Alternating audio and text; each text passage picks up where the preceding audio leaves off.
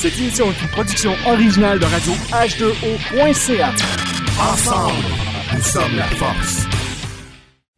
Avertissement. Les propos, commentaires ou positions tenus lors de cette émission sont faits strictement à titre personnel et ne représentent aucune obédience en tout temps.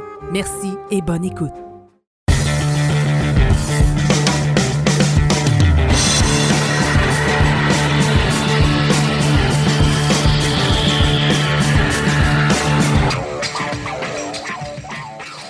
Sous le bandeau, émission numéro 5, le retour des vacances finalement. Eh oui, enfin. Enfin. Non, mais tu sais, on peut bien. euh, tu sais, je veux dire, on, on peut bien aller euh, dans le sud, relaxer, tout, ça- tout ça, mais là, à un moment donné, on faut pas qu'on continue à délaisser nos auditeurs. Donc, un gros bonjour à tout le monde, j'espère que ça va bien. Et cette semaine, on a un sujet vraiment euh, très intéressant. On va parler du rite français et euh, du Grand Orient du Québec avec notre invité, notre, notre frère euh, Yves Vaillancourt. Bonjour Yves, Oui, bonjour Franco. comment ça va? Ça va bien. Parfait. Merci de l'accueil. Ah, ça fait plaisir. Écoute, je pense que ça faisait longtemps qu'on voulait, qu'on voulait parler avec toi, qu'on voulait parler euh, des origines du, du rite français. Euh, on va- D'ailleurs, ça, on va avoir la chance d'avoir une belle émission complète là-dessus. J'ai vraiment très très hâte parce que euh, on, va en entendre souvent parler au Québec, je pense quand même, du rite français, mais euh, on va entendre aussi parler surtout des. Dans mon opinion, on va entendre plus parler peut-être du rite écossais ancien accepté, on va peut-être on va entendre parler du rite émulation, du rite de York. Euh, je pense que la plupart, même de nos auditeurs, croyaient encore aujourd'hui que le rite français, c'était surtout en France, tu sais, qu'on pouvait avoir ça. Je trouve ça intéressant d'avoir ça euh, au Québec. Donc, on pourra en parler euh, très certainement dans, dans- quelques minutes. Et euh, juste pour vous dire aussi que Yves Vaillancourt, ben, en fait, c'est le, grand maître du Grand Orient euh, du Québec. Donc, c'est quand même important de, de- le spécifier. On a quand même euh, des gens importants avec nous et je suis très heureux de ça. Euh, J'aimerais remercier aussi les radiodiffuseurs. Euh, Sans vous autres, on, on serait, on serait rien. Donc, un gros allô à, à radio-h2o.ca, euh, production podcast, euh, RZO Web, Balado Québec et Radio Delta, nos cousins français. Eh, les Français! Eh, bonjour les cousins! Putain, ouais! Donc, c'est ça. C'est le retour des vacances, on était en forme. Hey, on était supposé faire une émission en début de mois, ça, ça a fonctionné plus ou moins bien parce que euh, on, avait, on avait quand même des sujets, on essayait de rejoindre les gens, et c'était quand même difficile. Et, je veux dire, chacun a leur- leurs horaires quand même, quand même un petit peu plus difficiles. Mais moi, euh, là, j'ai eu ma nouvelle, mon nouvel emploi qui a commencé au début, au début janvier. Euh, c'était difficile pour moi d'essayer de, de, coordonner mon horaire avec, les, avec ceux des invités, avec toi, avec, euh, toi aussi Yves. Euh, donc, on l'a fait, on a promis de faire au moins une émission par mois. C'est l'émission du mois, c'est la fin du mois. Mais, mais par exemple, la prochaine émission va arriver beaucoup plus, beaucoup plus rapidement.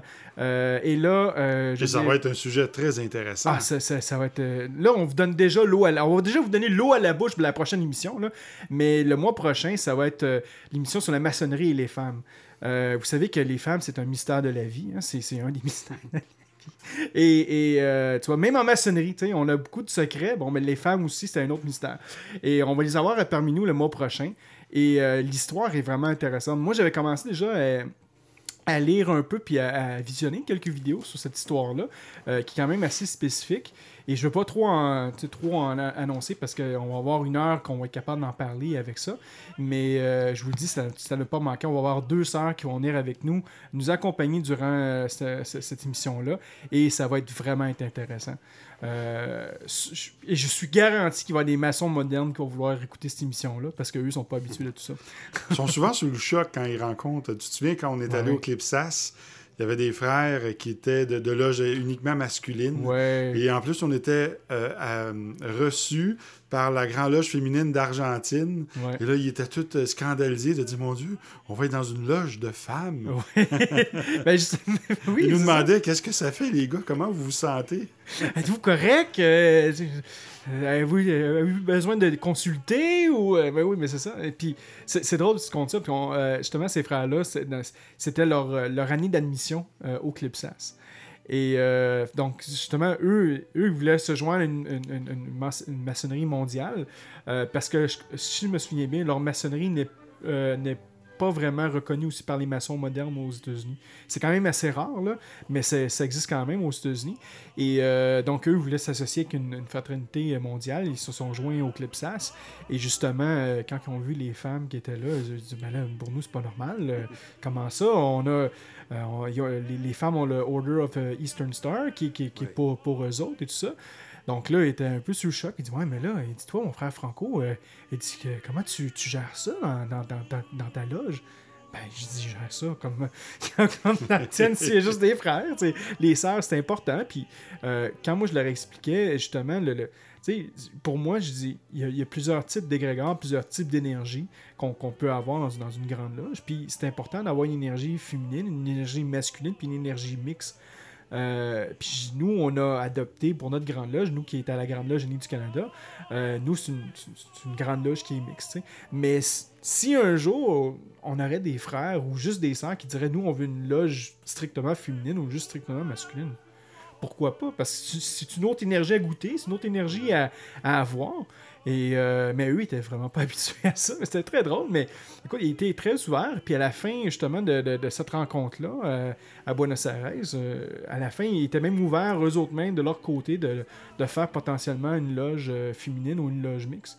Donc, c'est c'est ju- c'est juste des bonnes nouvelles. Mais oui, effectivement, c'est- c'était tel- tellement drôle. Moi, j'ai gardé que de bons souvenirs de ces frères-là. C'était euh, de la loge euh, En fait, Caroline du Nord, je crois. euh, si je me la. Caroline du Nord, oui, oui, la grande loge de la Caroline du Oui, Nord. on avait été souper avec eux euh, dans, dans un petit restaurant dans Ouais. le centre-ville de Buenos Aires et on avait mangé des steaks, trois pouces d'épais.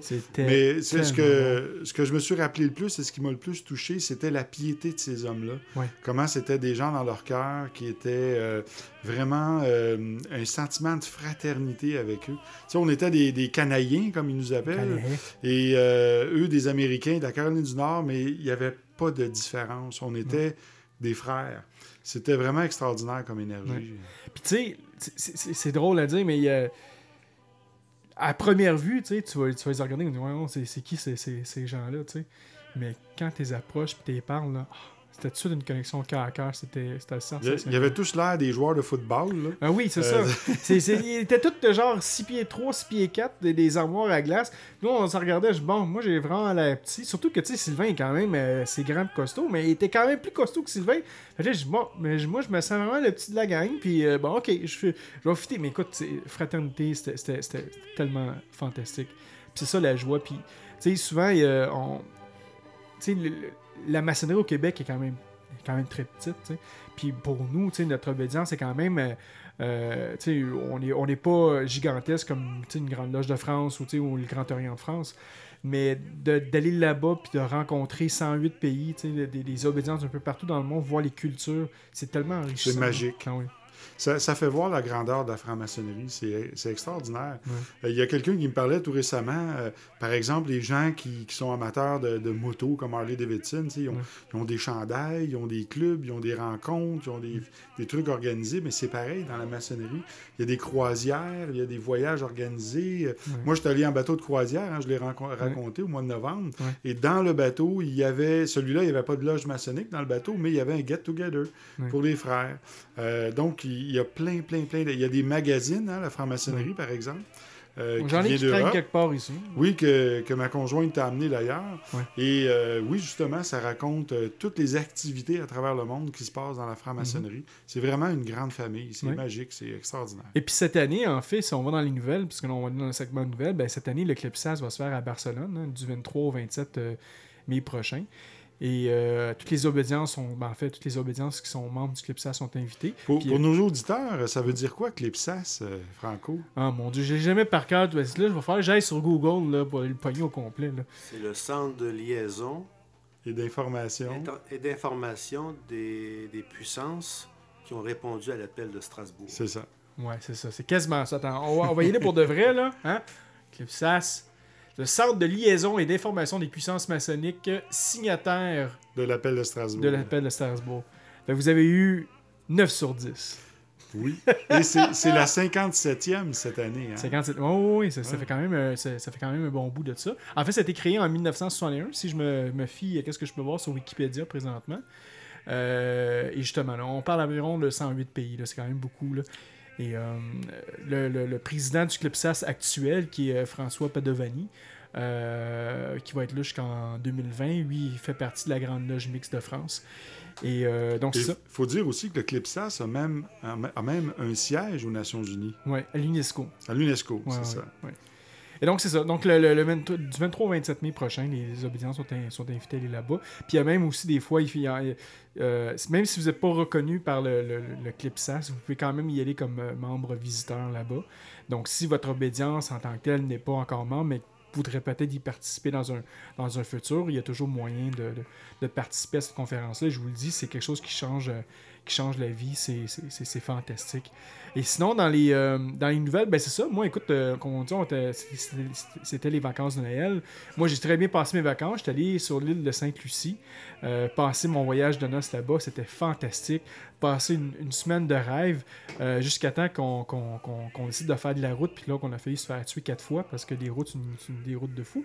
Mais sinon, le voyage était fantastique. J'essaie de voir s'il y avait des loges, Ah mais j'ai pas trouvé de loge là-bas. Ah? En fait, j'ai pas trouvé. Sur, sur l'île de, de- de Sainte-Lucie, j'ai pas trouvé de, de, loge. J'ai demandé euh, euh, euh, à la réceptionniste puis aux gens qui étaient alentour. Puis eux ne trouvaient. Ils ont- ils n'ont pas trouvé. En fait, dans- dans- moi j'étais dans la région de Gros-Îlet. Euh, à côté du gros piton puis du petit piton et euh, c'est vraiment des, des, des- des montagnes je fais pas des je fais, je fais des blagues là, mais c'est comme ça qu'ils les appellent là. et euh, j'ai pas réussi à trouver de, de, de loge maçonnique euh, mais j'ai entendu dire qu'il y en avait quand même une parce que l'île de Sainte-Lucie fait partie de la grande loge of East Caribbean. Donc, Mhm. en tant que tel, il devrait avoir une loge quelque part. Mais moi, dans la région que j'étais, je ne l'ai pas trouvé. Ce qui était très triste parce que j'avais j'avais j'avais mon équipement de base là, pour n'y pour n'y visiter. là. Moi, j'étais prête. là. moi, je voulais voir des frères. Parce que le mois passé, tu en avais parlé de ton côté. Oui. J'étais un peu jaloux. Moi, je me suis dit, moi aussi, je veux vivre cette expérience-là. Moi aussi, je veux, je veux avoir, je veux avoir ça. Et euh, malheureusement, j'ai pas réussi à trouver. Mais, euh, tu sais, même euh, la semaine passée, nous, pour la Grande Loge du Canada, dans les nouvelles, on a fait une, une, une journée porte ouverte. pas une porte ouverte, mais une soirée de discussion sur Soirée la franc-maçonnerie. d'information. Soirée d'information sur la, sur la franc-maçonnerie. Euh, parler qu'est-ce que c'est. Puis si les gens étaient intéressés de vouloir euh, euh, adhérer au, à, à la franc-maçonnerie, mais il y, avait, il y avait un processus qui pouvait se, se démarrer euh, via notre portail sur la glnicanada.com. Et euh, c'est drôle parce que euh, à cet endroit, ben, ce- à- durant cet événement-là, on a, on a eu des, des frères de d'autres pays qui avaient arrêté de faire de la maçonnerie, qui ont décidé de venir nous voir, pour voir s'ils pouvaient venir faire de la maçonnerie chez nous. Et justement, il y avait un frère de Cuba. Et ça, je me dis, ah, mon, t'as dit, puis toi, avec ton voyage de Cuba, je me suis dit, maudit, j'aurais- la prochaine fois que je vais aller à Cuba, c'est clair, moi aussi, je vais aller voir une, je vais aller voir une Il y loge. en a partout à Cuba, des Ouais. loges maçonniques. Puis c'est c'est quand même assez différent. Je veux dire, ce que j'avais compris, eux, ils ont peut-être pas nécessairement l'argent pour avoir des tabliers ou quoi que ce soit, mais ils font Écoute, quand même quand- leur. euh, Quand je Leur suis allé, les tabliers avaient 100 ans. Ouais. Les gants avaient 100 ans aussi. Tu peux t'imaginer comment ils étaient noircis et troués. Là. Ouais, c'est ça. Et euh, tout leur, leur, leur décor. Et c'est... Bref, c'était, c'était assez spécial. C'est ça. Ils ouvrent les travaux avec euh, l'hymne national et le salut au drapeau. Ouais. Donc c'est très, c'est très patriote. Et, Ouais.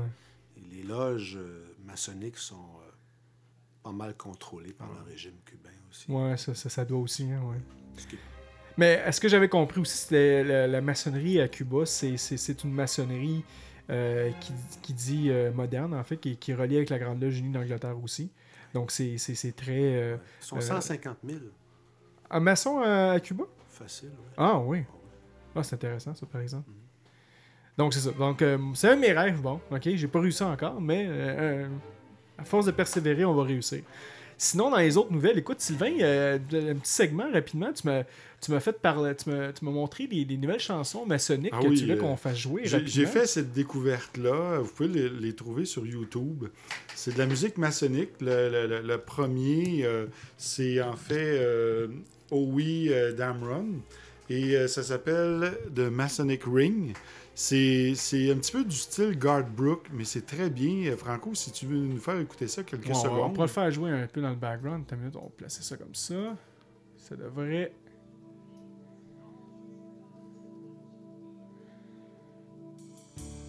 Moi, quand j'entends ça, Sylvain, là, j'ai l'impression que t'es sur ton cheval, avec ton chapeau de cowboy, avec un équerre et un combat. Mais c'est de la très belle musique. Ah. Mais tu vois, c'est une belle musique. C'est absolument une belle musique. Mais moi, personnellement, je suis plus dans un autre style de musique. tu sais. Tu vas me dire, avec mon âge, c'est normal. Mais moi, je- Plus le style euh, rap maçonnique, c'est ça. Ah, ça, là, par exemple, là, le, le- le- le rap maçonnique, là, euh, on l'avait déjà fait jouer dans, dans- On l'avait déjà fait jouer euh, il y a quelques temps de ça. Et cette chanson-là, ce Money Bee, c'est c'est la chanson que tu trouves euh, dans, la- en fait, dans, dans le DVD de, la- de- de la 300e de la franc-maçonnerie, qui est Inside the Freemason, Oui. qui, est la, qui est la série qui a été euh, euh, sortie par Sky One. Euh, D'ailleurs, je pense encore mon DVD chez, Oui. chez toi que tu n'as pas encore réussi à lire parce pas que réussi à l'écouter, parce que c'est une région zéro, puis ça a l'air ton lecteur DVD ne lit pas les régions zéro. semblerait. Ouais, bon. Mais, mais donc, à la fin de chacune de ces, de, de ces émissions-là, t'entends cet, euh, cet extrait-là de, de, rap. Fait que ça, c'est plus pour moi. Moi, j'aime, parce que j'aime beaucoup les paroles qu'il dit aussi. Tu sais, tout ça, ce qui. en tout cas, le processus maçonnique est pas mal très expliqué dans cette chanson-là. Oui. Il y a aussi euh, Brothers of the Shrine, Ouais. qui est euh, aussi de Owe Damron, qu'on peut écouter à l'instant. Ouais, on va écouter ça.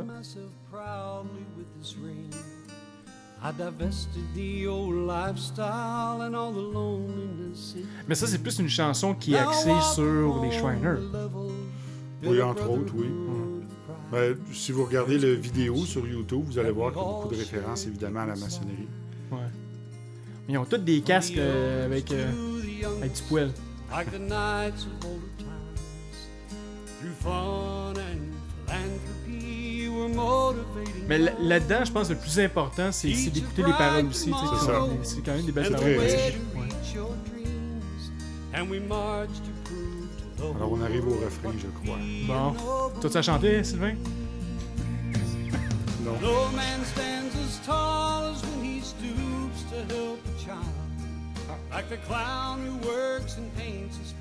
Disons que je chante plus comme un chaudron. Mais euh, dans la douche, euh, je serais bien heureux de chanter. Là, pardon, ouais. On avait... Mais tu vois, tu, tu l'as pas entendu, mais c'était peut-être mieux comme ça aussi, là, mon frère Yves. là. non, non, c'était des très belles chansons, sérieusement. Des très belles chansons. Puis merci de nous avoir fait découvrir ça, Sylvain. On va les mettre euh, sur le, le- le post du, euh, de l'émission. Donc, c'est pour ceux et celles qui voudront les réécouter, ils pourront juste cliquer sur le lien YouTube, puis euh, ça va, ça va les activer les envoyer directement. Là. Là-dessus, euh, je vous dirais, le- comme dernier sujet de, de- de- de nouvelles qui serait intéressant à parler avant d'aller sur le, euh, le- le sujet principal, euh, c'est de parler de, un petit peu de la série Nightfall. C'est une nouvelle série euh, sur les Chevaliers Templiers qui est sortie, je te dirais, je pense au mois de novembre. C'est sorti au mois de novembre dernier et ça parle de l'histoire des, des Chevaliers Templiers dans les années euh, 1306, juste avant le- le, Avant le fameux 13 octobre 1307. Exactement. Et honnêtement, je dis ceux, ceux qui écoutent sur, sur le, sur, au, canal History, ceux qui écoutent la série Viking, qui est quand même assez. Tu sais, il y a beaucoup de violence quand même, tout ça. Euh, la série Nightfall a quand même. Tu sais, c'est vu que c'est dans le temps médiéval, il y a quand même de la violence, mais je dis c'est beaucoup spirituel, puis ça va parler de l'histoire des chevaliers templiers. Et ça commence euh, dans les. je en 13. ben, en fait, l'histoire présentement est en 1306, mais l'histoire commence, je pense, 15 ans auparavant, quand il y avait la- la- une, des, une des croisades euh, à Jérusalem. Les Templiers sont là, sont en train de se battre euh, contre une armée arabe. Et je pense que c'est Les Sa- Sarrasins. Les Sarrasins. En fait, c'est un petit peu comme la continuité de Kingdom of Heaven. c'est ça, je pense, de oui. C'est- Orlando Bloom. en Ridley fait, Scott, en fait. T'as, t'as absolument euh, raison parce que euh, le début de la série, justement, c'est la fin du combat et les Templiers se sauvent en bateau. Et euh, les Templiers se, sauvent avec le, Saint Graal. Et euh, il y, a- un regroupement de Templiers qui embarquent dans un bateau qui part au loin. euh, pendant que les autres Templiers sont en train de protéger le port pour pas justement qu'il y ait personne qui réussisse à, atteindre ce bateau. Et tout d'un coup, bon, ben, je pense de, de la cité sainte, il y a quelqu'un qui lance un baril allumé ou quelque chose comme ça vers le bateau et le bateau explose. Et là, les Templiers croient que le, le- le Saint Graal est, est perdu à jamais. Donc, eux quittent pour s'en aller vers, euh, vers la France. Et rendus en France, ils découvrent que le Saint Graal, finalement, n'a jamais été sur le bateau. Et il est quelque part caché en France. Et là, la guerre commence à, à- à prendre. Et où est-ce que je suis rendu, justement? Ben, on se rend compte que les Templiers et le, le peuple arabe étaient amis, comme on a toujours Oui. parlé dans le passé. Et justement, bon, ben, le- le peuple arabe euh, protégeait aussi le Saint Graal avec les chevaliers templiers qui étaient là-bas. Et qu'est-ce qui était intéressant, c'est que dans la commanderie qui était là, et ça c'est quand même très maçonnique, dans la commanderie qui était, qui était présente à Paris, il n'y avait qu'un un maître, un, un maître templier avec tous les autres templiers qui étaient là, Hmm. comme un maître de loge. Puis on sait dans l'histoire maçonnique, euh, maintenant on a, on, a, on a des apprentis compagnons maîtres, mais au tout début de la maçonnerie, il n'y avait qu'un maître en loge, qui était le vénérable maître. Oui. Donc, ça, ça représente un, il y a, il y a un peu de maçonnerie là-dedans. Je trouve ça quand même très intéressant. Je vous le dis, allez voir ça. C'est sur le History Channel, euh, Nightfall. Et euh, je pense qu'il y, a il y a environ 8 ou 9 émissions déjà de faites là, sur, un- sur un maximum, je crois, Euh, de 12. D'ailleurs, si je me rappelle bien, le secrétaire de Jacques de Molay était un musulman. Ouais, je pense, Oui. je pense que oui. Puis en fait, dans la série, on en, ben, on en voit. En fait, c'est ça qui, est- qui est intéressant parce que dans les Templiers, il y a des musulmans, il y a des catholiques, euh, il y a des protestants qui sont là aussi. Puis ils sont, sont tous ensemble. Même s'ils se rapportent euh, au, au- au pape de, de Rome, euh, dans la commanderie qui est dans cette série-là, il y, a des- il y a- il y a des frères qui sont musulmans aussi. Donc, euh, Il y probablement a que. un- un- une bonne lecture qui, euh, qui explique bien cette notion-là, entre autres, là, la clé d'Iram. Ouais. Euh, c'est un excellent livre qui, qui refait le tour un petit peu de, de la provenance du degré de maître et aussi de, de l'histoire. euh, on peut pas dire véritable parce qu'on cherche toujours la vérité, Ouais.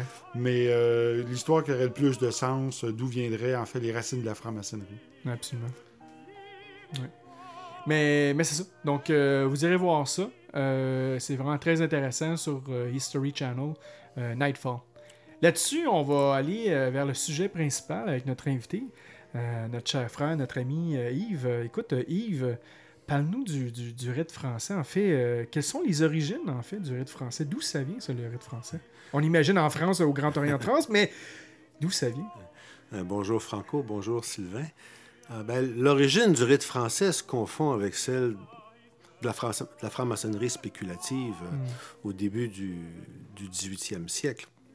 À cette époque-là, euh, il est, il est le, le rite primordial pratiqué en France et le, Ah oui? se- le seul rite pratiqué en France tout le long du 18e siècle. C'est lorsque des Français reviennent d'Amérique avec euh, le rite écossais ancien accepté, on est en 1804, que, que les francs-maçons pratiquant euh, le rite primordial sentent le besoin d'une différenciation et vont donc appeler leur rite le rite français. Mais, mais à, son origine, au début du 18e siècle, c'est simplement le rite pratiqué par les francs-maçons français. Dans, la forme, euh, dans sa forme euh, primordiale, il va connaître une, euh, une, un effort de, de cohérence par le Grand Orient de France autour de 1785, OK. euh, quatre ans avant la Révolution française. Et là, le, le Grand Orient de France va mandater euh, neuf députés provenant de, de neuf loges, dont une s'appelle s'appelait les Amis Réunis, ce qui est le nom de notre loge mère ici à Montréal Ben oui. euh, de, de, de, de travailler à, à, à l'édification d'un rite unique pour le Grand Orient de France à l'époque. Et ça, c'est- donc en 1785 qu'on va adopter le rite français dans sa forme primordiale euh, aux trois degrés, apprenti, compagnon et maître. Le rite va bien sûr ensuite connaître une évolution au cours du, du 19e et, et 20e siècle avec euh, plusieurs changements, plusieurs variantes aussi. euh, Hmm. Ça, c'est un autre sujet. Ben oui.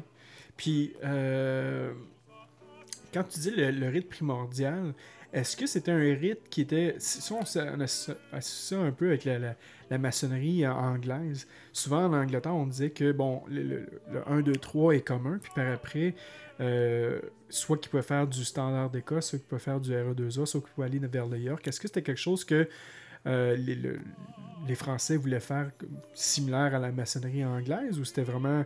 euh, ils voulaient vraiment développer un autre système totalement à part? C'était distinct, mais distinct de ce que tu viens de mentionner. Mais euh, il y avait, y avait une insistance sur la, la distinction entre la loge opérative et la loge spéculative. Donc, dans le tableau de loge du rite primordial, euh, il y a une part qui est consacrée au, au chantier, où les maçons opératifs travaillent et lorsqu'ils entrent en loge, ils sont euh, voués au travail spéculatif. Mais ceci se reflétait sur le tableau de loge, ce qui est un peu disparu dans, les, dans les décors du rite français moderne. OK. Puis, est-ce qu'on parle, là, dans les, dans, en début du 20e siècle, il y a eu une réforme où il y a eu une genre de, de- d'évolution de ce, de, de ce rite-là?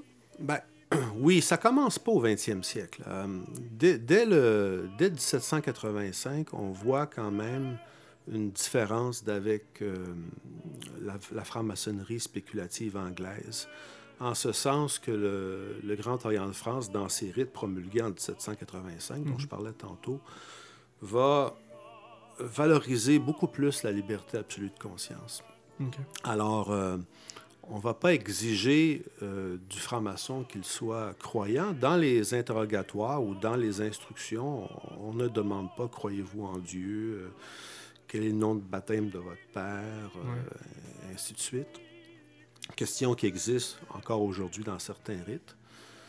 Euh, et cette, euh, cette valorisation de la liberté absolue de conscience va devenir très importante au 19e siècle. Et c'est là, effectivement, qu'il y a une date clé. C'est lors du fameux convent de 1885 où le Grand Orient de France va renoncer à, à toute mention de Dieu ou du grand architecte de l'univers dans sa constitution et dans ses serments.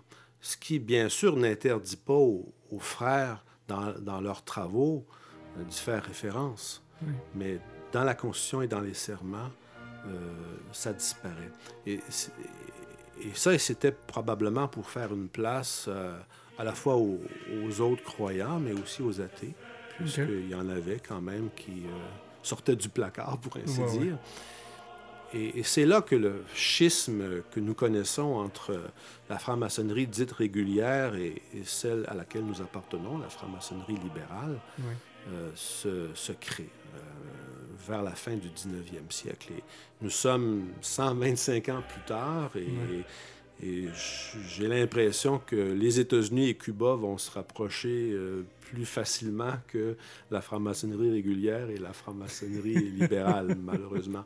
Sauf que euh, on est peut-être d'accord pour dire que c'est pas nous qui fermons les portes. Ouais, exact. Si on s'entend là-dessus. Ouais. Euh, Quoi, que le- quand on se rencontre entre frères, euh, l'amitié, la fraternité est là. Ouais. Et c'est dès qu'on tombe avec les vieux traditionnalistes euh, qui sont plus, euh, plus, plus stiffs, euh, Ouais. eux, ils, ils ferment la porte. Exact. Et euh, ça fait penser aussi, tu, dis justement que ça, ça va prendre probablement moins de temps avant que le, le gouvernement des États-Unis et Cuba se, se- se- se réunissent ensemble. Moi, je me rappelle euh, lors de l'émission, en fait, la dernière émission, la dernière émission avec Baudouin? Oui, c'est c'est l'émission numéro 4.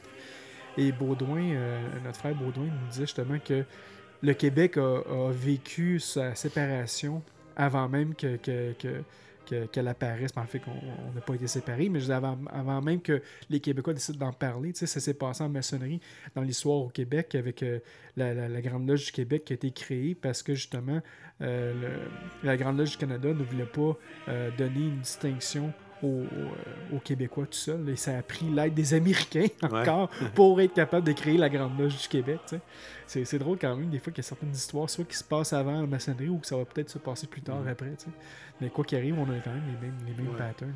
Ah, néanmoins, la Grande Loge du Québec reste quand même pas mal souchée sur la Grande Loge d'Angleterre. Oh oui, absolument. Non, non, c'est ça. d'aujourd'hui. Oh oui. Puis, euh, mais je dire, dans l'histoire, je me souviens bien qu'est-ce que Baudouin nous disait, c'est que euh, le- le- parce qu'avant, ça appartenait à la Grande Loge du Canada et, et les, les- les Québécois, les Canadiens français voulaient avoir leur propre identité, Mhm. même s'ils étaient affiliés quand même avec les, euh, la Grande Loge unie d'Angleterre. Et eux se, se basaient sur le modèle des Américains qui disaient que ben, vous, vous avez une Grande Loge par État, ben, nous aussi, on va avoir une Grande Loge par Bien province sûr. aussi. Ouais, c'était totalement logique pour C'est tellement ironique quand on pense que la devise, c'est liberté, fraternité, égalité. Et même au sein de la maçonnerie, il y a ce- cette division-là. qui Ouais. est- Mais nous, comme euh, Yves disait, on est ouvert à les recevoir, euh, même qu'il arrive à l'occasion que des maçons modernes viennent nous visiter. Ouais. Mais à l'inverse, eux, ils veulent pas nous voir. Ouais. Ils ferment la porte totalement. On en reçoit régulièrement, mais ils viennent toujours euh, sous promesse d'anonymat. Parce Ouais, que c'est sans pour, signer le livre. c'est pour les protéger, bien sûr, Ouais. Ouais. De représailles. Et donc, continuons un peu sur, le- justement sur, sur l'évolution de, de, du rite français. Donc, par après, euh, qu'est-ce qui s'est passé avec tout ça?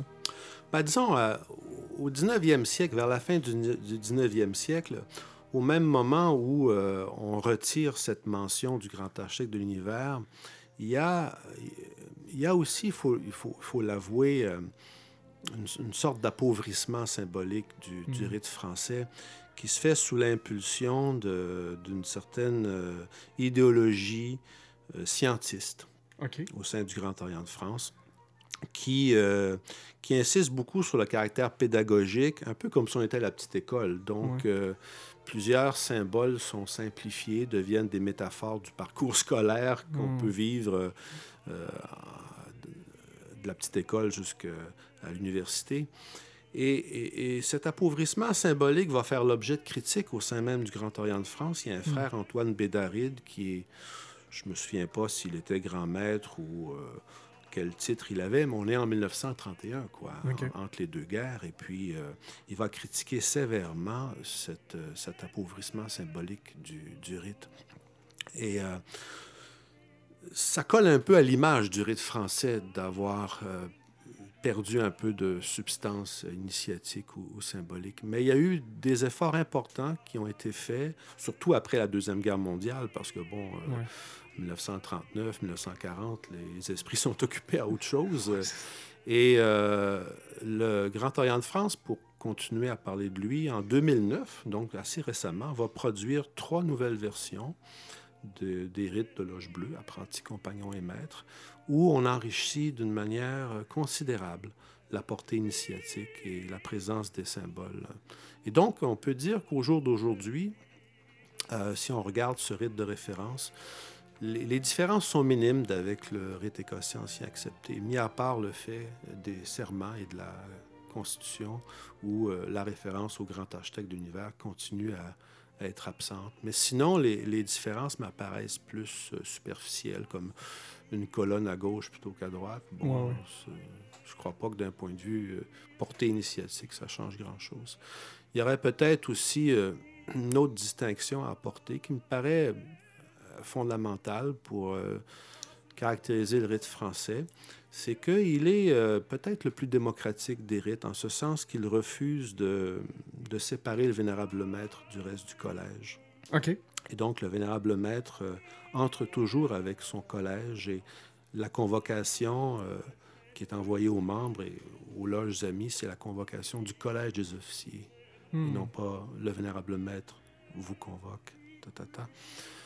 Et ça, je crois que ça se reflète aussi dans plusieurs dispositions au niveau des, des- élections, par exemple. Euh, ce souci démocratique qui est, qui est très fort euh, au rite français et aussi peut-être euh, également au, Grand Orient de France depuis euh, son origine. Intéressant. Puis, tantôt, tu parlais justement que, bon, le Grand Orient de France, bon, maintenant, enlève toute- toute forme du grand architecte de l'univers ou de spiritualité, si je peux comment. je Ben, de spiritualité, je dirais pas, mais de référence formelle lors des serments. Mhm. Mais euh, d'ailleurs, c'est pas toutes les loges qui euh, souscrivent à ça. Certaines continuent à travailler, euh, notamment les loges qui travaillent au rite écossais rectifié, ont toujours la Bible OK. sur l'autel des serments avec la constitution maçonnique. Et euh, il y a quand même une sorte de tolérance qui permet ça au sein des, des loges. Donc, c'est pas le coup près, là. OK. C'est pas le coup près. Mais, mais euh, pour avoir prononcé euh, moi-même ce, ce serment plusieurs fois, c'est au nom de la franc-maçonnerie universelle que nous ouvrons les travaux, que nous consacrons les, les, les nouveaux initiés. C'est pas au nom du grand architecte de l'univers. OK. Voilà la différence. Mais je dirais pas qu'on vide la chose de sa spiritualité parce qu'on le fait au nom de la franc-maçonnerie universelle. ouais. Parce que la franc-maçonnerie universelle est, est portée par un idéal de, de connexion avec, euh, avec l'être humain dans sa diversité, mais aussi avec le mystère qui est celui de notre présence au monde. Et puis, euh, dire au nom de la franc-maçonnerie universelle, ça peut porter autant de transcendance, à mon avis, que dire Ben, la, la franc-maçonnerie universelle, on ne pourrait pas dire aussi que ça, ça- vu que c'est universel, ça pourrait aussi inclure le, le grand architecte de l'univers là-dedans aussi. là. C'est tout. Bien sûr, il y a plusieurs interprétations et je pense que la vôtre est très bonne. Excellent. Écoutez, là-dessus, on va aller une courte pause. on va quand même euh, se reposer un peu. On va, prendre, euh, on, va, on va faire jouer une musique maçonnique, bien évidemment, euh, pour vous. Euh, mais une autre différente de ceux que, que mon frère Sylvain t'a fait, fait jouer, parce que là, on va les garder pour, pour nos pauses. On va aller en pause musicale, puis on revient tout de suite après avec notre frère Yves, encore une fois. Restez avec nous. La voix qui t'appelle te conduit ici au serment fidèle qui sera ta vie. Dépose tes chaînes en ce lieu sacré de bleu et de rouge et d'éternité. Laisse les chimères au jour finissant. Tu poses ta pierre, le maître t'attend. Pour un long voyage, tu t'es engagé aimer les autres et la liberté. Reçois la lumière, ton chemin est là, tes sœurs et tes frères vont t'ouvrir leurs bras. C'est un grand mystère que d'aimer toujours. Cherche la lumière, tu auras l'amour. Tu as bu la coupe, alors tu sauras que cette amertume ne reviendra pas. Ton cœur au silence fait taire les cris, s'éloigne les doutes au cœur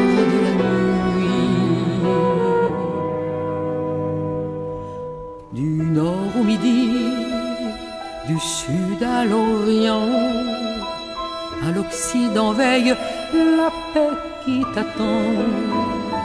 Il faut lever l'ancre, le jour va venir. Nos travaux s'achèvent pour devenir. Reçois la lumière, ton chemin est là. Sœurs et tes frères vont ouvrir leurs bras. C'est un grand mystère que d'aimer toujours. Reçois la lumière, reçois notre amour. La voix qui t'appelle te conduit ici au serment fidèle qui sera ta vie. Dépose tes cendres en ce lieu sacré de bleu et de rouge et d'éternité.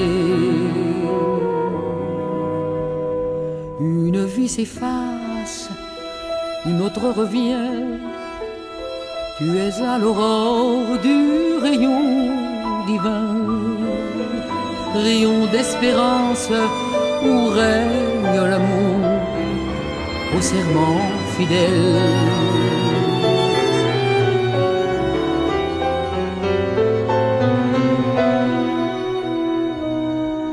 Reste pour toujours.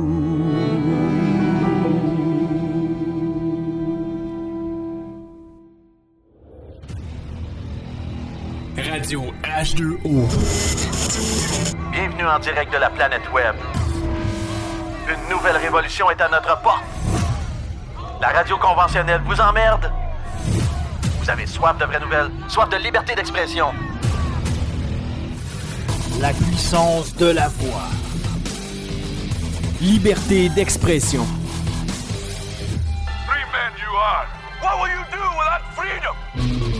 La meilleure radio parlée sur le web. Radio H2O.ca. Ensemble, nous sommes la force. Tu veux participer à l'évolution de Production Podcast? Deviens partenaire et contacte les Productions Podcast en visitant la page Facebook Production avec un S, Podcast, P-O-D-C-A-S-S-E ou écris-nous à podcast à commercial iCloud.com. Fais partie de l'aventure Production Podcast. Pour plus de détails, visite podcast.com.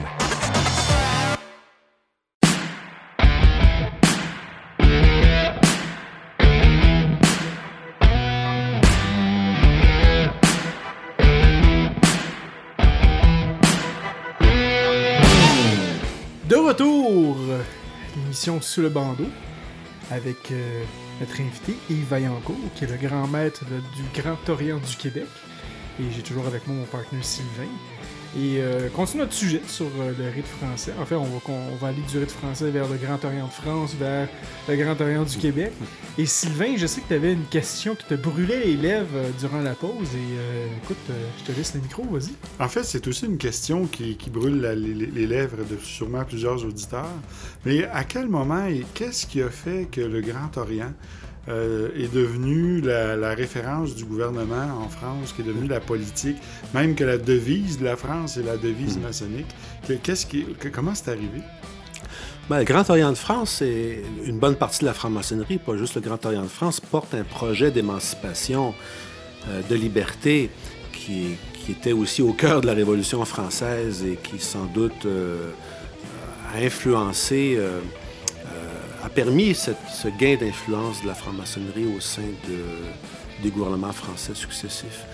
Euh, au début du 20e siècle, la présence du Grand Orient de France au, sein du Conseil des ministres est, est avérée. Puis à ce moment-là, on vote des lois révolutionnaires sur euh, la réduction de la semaine de travail, sur l'instruction obligatoire qui va donc favoriser l'accès à l'éducation des enfants de toutes les classes, des classes populaires.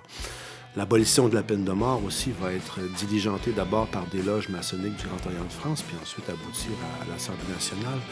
Alors, euh, c'est vrai que euh, tout au long du 19e et du 20e siècle, avec bien sûr des parenthèses, puisque lorsque les nazis entrent en, France euh, avec le gouvernement de Vichy et Pétain, bon, les loges maçonniques, toutes, toutes les loges maçonniques sont, sont pillées, puis pl- plusieurs membres sont arrêtés. Il y a- il y a- euh, oui, la délation, tout ça.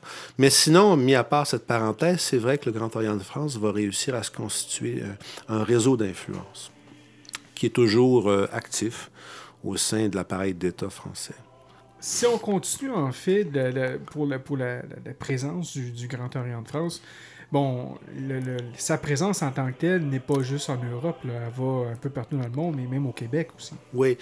Euh, la- on a une preuve historique de la présence de Fleury Meplet à Montréal. C'était un imprimeur qui, euh, français qui était membre du Grand Orient de France et il vient à Montréal distribuer des tracts antimonarchistes en 1775 Ok. euh, avec Benjamin Franklin qui était, lui, euh, franc-maçon d'une loge de Philadelphie. Et euh, on est un an avant la guerre d'indépendance, euh, la déclaration d'indépendance aux États-Unis en 1776. Mais la première loge du Grand Orient de France euh, au Québec, c'est la loge L'Émancipation euh, en 1890, euh, à laquelle va appartenir le maire de Montréal, Honoré Beaugrand. Hmm. Cette loge va essaimer, donner naissance à une loge Force et Courage, qui est créée en 1910. Mais l'émancipation et, et Force et Courage vont disparaître entre les deux guerres mondiales. Et c'est seulement en 1974 que euh, la loge Montcalm Nouveau Monde est créée par le Grand Orient de France. euh, en même temps que plusieurs loges, d'ailleurs, cette période-là, les années 70, celle de la contre-culture, est assez Ouais. féconde. hein. Euh, les loges au rite égyptien de Memphis-Misraïm euh, apparaissent à ce moment-là. Port-Royal de l'Acadie de la Grande Loge de France, euh, les loges du droit humain, puis bon, euh, c'est une période euh, propice pour ce réveil spirituel qui est, l'activité maçonnique. Et c'est donc en, en 1974 que la loge Montcalm est créée. Elle va, elle va initier un, homme d'influence, Léon Gisette Patnaud, qui était un haut fonctionnaire fédéral, qui se disait descendant des patriotes et qui était membre de plusieurs ordres euh, de chevalerie et qui euh, va vite prendre de l'ascendant au sein de la loge Montcalm, une fois qu'il sera maître euh, en 1977. Il va inviter des dignitaires du Grand Orient de France, dont le grand maître à venir à Montréal. Lorsque Roger Leray vient en 1985, il va rencontrer le maire de Montréal, le premier ministre René Lévesque. Alors ça, c'est un, moment où la loge connaît un rayonnement important. Hmm. Le lien que tu peux faire après ça avec le, le- le Grand Orient du Québec? Oui. Oui, le lien est facile à établir parce que euh, mille- on- on- je- on a aux archives nationales ici, euh, sur la rue Vigée, les, celle du, frère Pat, Patnaud, parce que, étant donné son envergure, c'est quand même lui qui a fondé la Ligue des droits et libertés en 1963. C'est un des artisans aussi du Salon de Montréal. Alors, ces archives sont aux archives nationales. Et puis, dans ces archives, on peut trouver beaucoup d'informations maçonniques, en fait, qui, qui sont passées dans le monde profane. Et on, voit, on voit que dès, les, dès la fin des années 70, les frères du Grand Orient de France veulent la création d'une obédience locale. Euh, et à ce moment-là, ils pensent l'appeler le Grand Orient du Québec. La, première charte civile euh, du Grand Orient du Québec est obtenue en 1977 auprès de la, loi, des, la loi des compagnies, c'est comme ça que ça s'appelait et euh, un projet de constitution est élaboré. Euh, moi, j'ai été coopté par Patnaud en 1986. Et à ce moment-là, ça se discutait beaucoup de créer un, Grand Orient du Québec. Patnaud va mourir en 1989. Et là, le projet va s'infléchir. Euh, au niveau du nom donné à l'obédience. une partie des frères de la loge vont plutôt demander à ce que ce soit un Grand Orient du Canada. OK.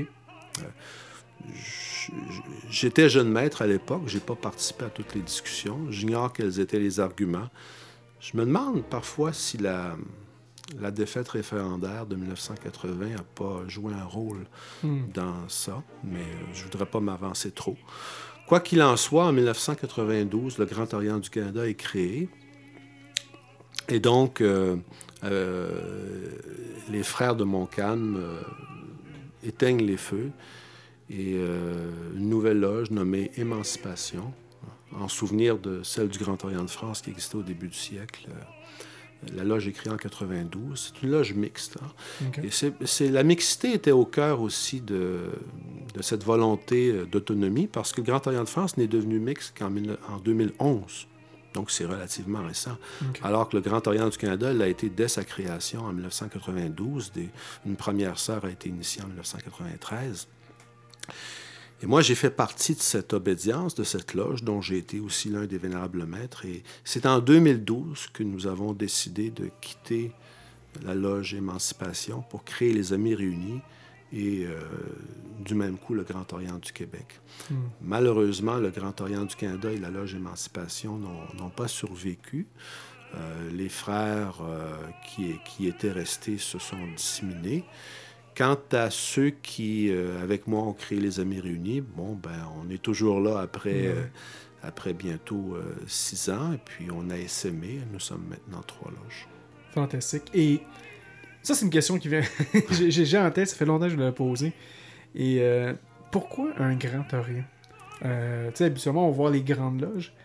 Le mot Grand Orient, c'est quoi la signification du mot Grand Orient? Ben, Ce sont des termes consacrés, je dirais, dans la vie maçonnique, euh, Orient et, loge. Ce ne sont pas les seuls. Par exemple, le droit humain au Canada, c'est une fédération. Ouais. Fédération canadienne du droit humain. Euh, ce qui peut paraître étonnant, puisque Fédération nous fait plus profane quand même que Orient, l'Orient éternel, l'Orient où siège le vénérable maître, ou Loge. Maintenant, quelle serait la, différence, s'il y en a une, sur le plan euh, de la portée initiatique? Non, je ne crois pas qu'il y en a une sur le plan de la portée initiatique, mais sur le plan de l'orientation, disons, des travaux entre un Grand Orient et une Grande Loge. Honnêtement, je, je n'en vois pas.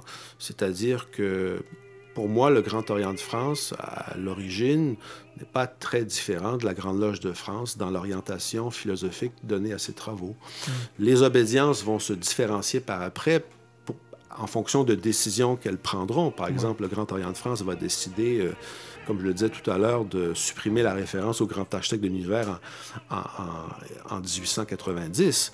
Mais c'est pas parce qu'il s'appelait Grand Orient qu'il prend cette décision. C'est parce qu'au au sein de l'obédience, à ce moment-là, il y a des frères qui croient que c'est une décision à prendre pour des raisons euh, philosophiques et humanistes, je dirais.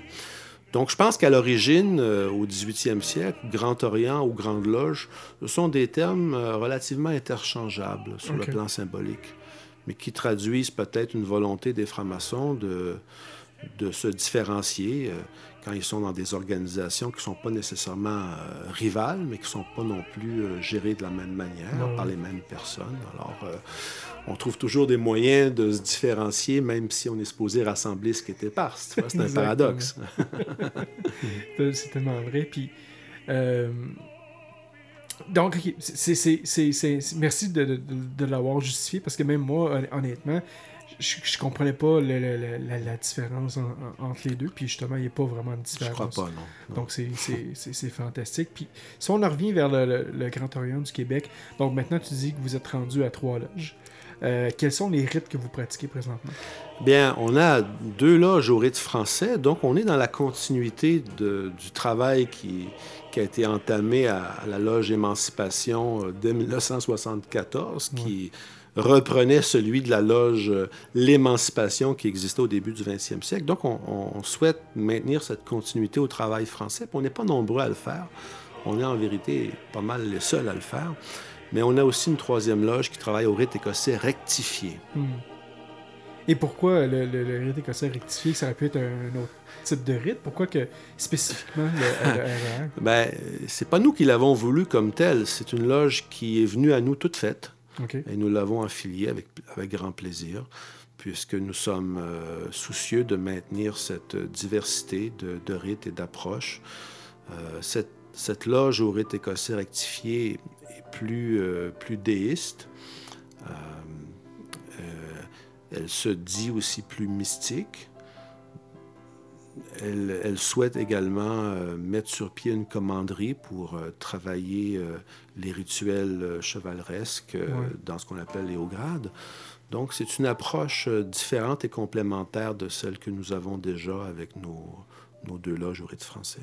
Fantastique.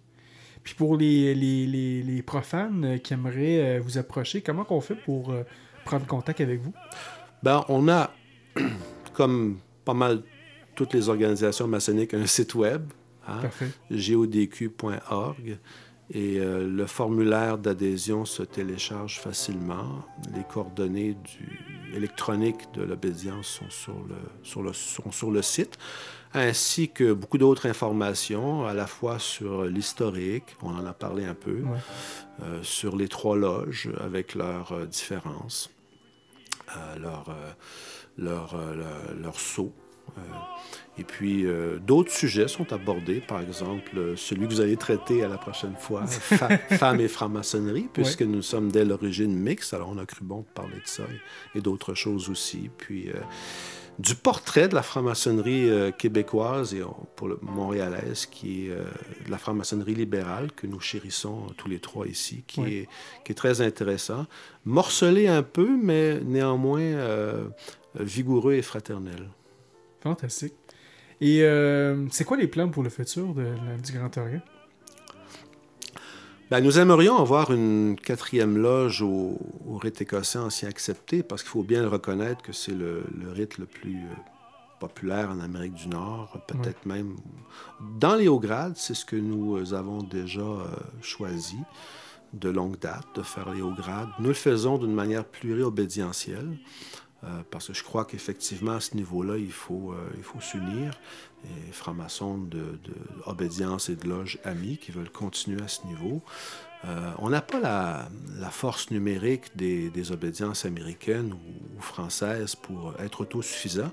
Puis d'ailleurs, c'est bien aussi de travailler de manière pluriobédientielle parce que ça nous amène à tisser des liens entre nous. Exact. Alors, notre souhait, c'est de, de mettre sur pied une structure grades qui soit complète du 4e au, au 33e degré. Nous, nous avançons tranquillement, mais euh, Rome ne s'est pas fait en, en un jour, n'est-ce pas? Exact. Mais tous les chemins mènent à Rome. Tous les chemins, voilà. Excellent. Ben écoute, euh, merci beaucoup, mon frère Yves. Euh, Ce fut euh, très enrichissant aujourd'hui. Là-dessus, on est rendu à la fin de notre émission. Euh, donc, je vais faire notre dernier tour de table. Euh, je vais aller avec toi, Sylvain, euh, le mot de la fin. Comment tu as trouvé ça, cette émission-là? J'ai trouvé ça très intéressant de toujours découvrir d'autres rites, voir leur façon de faire, leur façon de fonctionner. Et, bref, c'est de la fraternité, hein, on est tous unis ensemble dans la même chose. Alors c'est c'est vraiment riche, merci. Toi, le, le- le rite français, tu l'as déjà, as déjà participé à une, une cérémonie? En fait, j'avais été au RER Donc, euh, oui, j'ai assisté. J'ai bien aimé leur façon de faire. Je les ai trouvés très mystiques aussi. Euh, une belle approche, des gens euh, très bien. J'ai absolument rien à dire. Dans, dans toutes les loges où j'ai pu visiter, j'ai rien trouvé où ce qu'on a été mal reçu. Au contraire, il y a toujours eu ce sentiment de fraternité, même si c'est de purs étrangers qu'on n'a jamais vus. On les rencontre et tout de suite s'installe cette fraternité, cette confiance. C'est Hmm. c'est- particulier à la maçonnerie. Si tu me permets de dire un dernier mot, je pense que une des possibilités intéressantes du rite français, c'est sans renier son héritage symbolique, ce qu'on refuse de faire, euh, c'est aussi de, de permettre euh, d'avoir un espace de discussion sur des enjeux euh, contemporains et euh, ce qu'on appelle sociétaux. Et ça, on le voit plus au rite français qu'aux autres rites. Et ça, ça, ça nous permet non pas de- de- de d'avoir une prise euh, immédiate sur le monde dans lequel nous sommes, mais à tout le moins d'y réfléchir, d'être le laboratoire d'idées qui demain seront, euh, seront reprises et euh, promulguées par, par les hommes et, et les femmes qui, qui doivent relever d'importants défis. C'est pourquoi on a créé une loge qui s'appelle la Nouvelle Alliance, c'est notre troisième loge, qui a comme mandat de réfléchir à des enjeux contemporains comme l'intelligence artificielle, la transition écologique, euh, les flux migratoires et les défis que ça va poser à, à notre hospitalité, la question des droits, bien sûr, euh, si fondamentale. Et ça, on le fait toujours euh, encadré par le rituel, puis euh, en, en laissant notre symbolique s'exprimer aussi. Ce pas des Hmm. débats qui évacuent la, la place des symboles dans, notre, dans nos travaux maçonniques. C'est, comme le disait euh, un maître zen que j'ai eu, euh, il faut tenir les deux bouts du bâton. Ouais. excellent, excellent. Euh, moi, en tout cas, j'ai toujours eu une belle expérience quand je suis venu au rite français, que je suis venu aussi au, rite écossais rectifié. C'est très intéressant. C'est très diffé- Moi, je le trouve quand même différent de ce que moi je pratique. Mais c'est ça la maçonnerie, ça nous permet d'expérimenter plein d'autres choses pour trouver notre vérité. Donc, un, gros merci encore une fois, Yves, euh, d'être euh, parmi nous. J'espère que tu vas revenir nous voir euh, euh, durant la saison parce que là, en ce moment, qu'est-ce qu'on fait présentement? C'est la fondation de notre temple. hein, qu'on pourrait dire, ça, c'est les premières émissions que je fais, qu'on fait présentement, c'est les fondations. Donc, euh, mon objectif, c'est d'apporter aux gens euh, une vue sur les rites, comment ils sont différents. Parce que le plus important pour moi, je, crois, euh, euh, en maçonnerie, c'est. Puis j'ai pas nécessairement eu cette chance-là quand j'ai rentré en maçonnerie, quoique je suis tombé directement dans ce que je voulais avoir. J'ai été très chanceux, mais c'est pas toujours comme ça pour tout le monde. Mais c'est d'avoir une idée de euh, quel rite serait le mieux pour moi. Parce que euh, moi, on a déjà eu des frères même qui sont venus chez nous qui ont voulu faire une expérience maçonnique, puis finalement, ils ont été déçus parce qu'ils s'attendaient pas nécessairement à ça. Mais peut-être que si cette personne-là aurait été, disons, dans, dans ton obédience, avec ton rite, peut-être que justement, son processus maçonnique aurait pu vraiment euh, s'épanouir à, à 100%. Donc là, présentement, nous, qu'est-ce qu'on fait? C'est vraiment la fondation pour que les gens prennent conscience de qu'est-ce, que la maçonnerie en fait est dans, ses diverses euh, activités, rites et tout ça. Et par après, on va ramener nos invités pour faire des débats, pour parler de ce genre de choses. Donc c'est vraiment intéressant. Puis de partager aussi avec le monde profane. Ben, merci Franco, merci Sylvain. Je pense qu'on va participer à une chaîne d'union qui est solide, mais Exactement. vivante et dynamique à la fois. Absolument. Ben, merci beaucoup, Yves. Euh, tu tu as un dernier mot de la fin avant, avant Oh, j'ai assez parlé. T'as Je assez vous remercie à nouveau. Je reviendrai parler. Excellent. Ah, Le micro est toujours ouvert pour toi, mon frère. Euh, Là-dessus, mesdames et messieurs, on vous dit merci d'avoir été là. On vous en revient très prochainement, probablement d'ici deux semaines pour la prochaine émission qui, qui va être sur la maçonnerie et les femmes. Donc là-dessus, je vous dis à la semaine prochaine ou dans deux semaines, mais à très bientôt. Au revoir.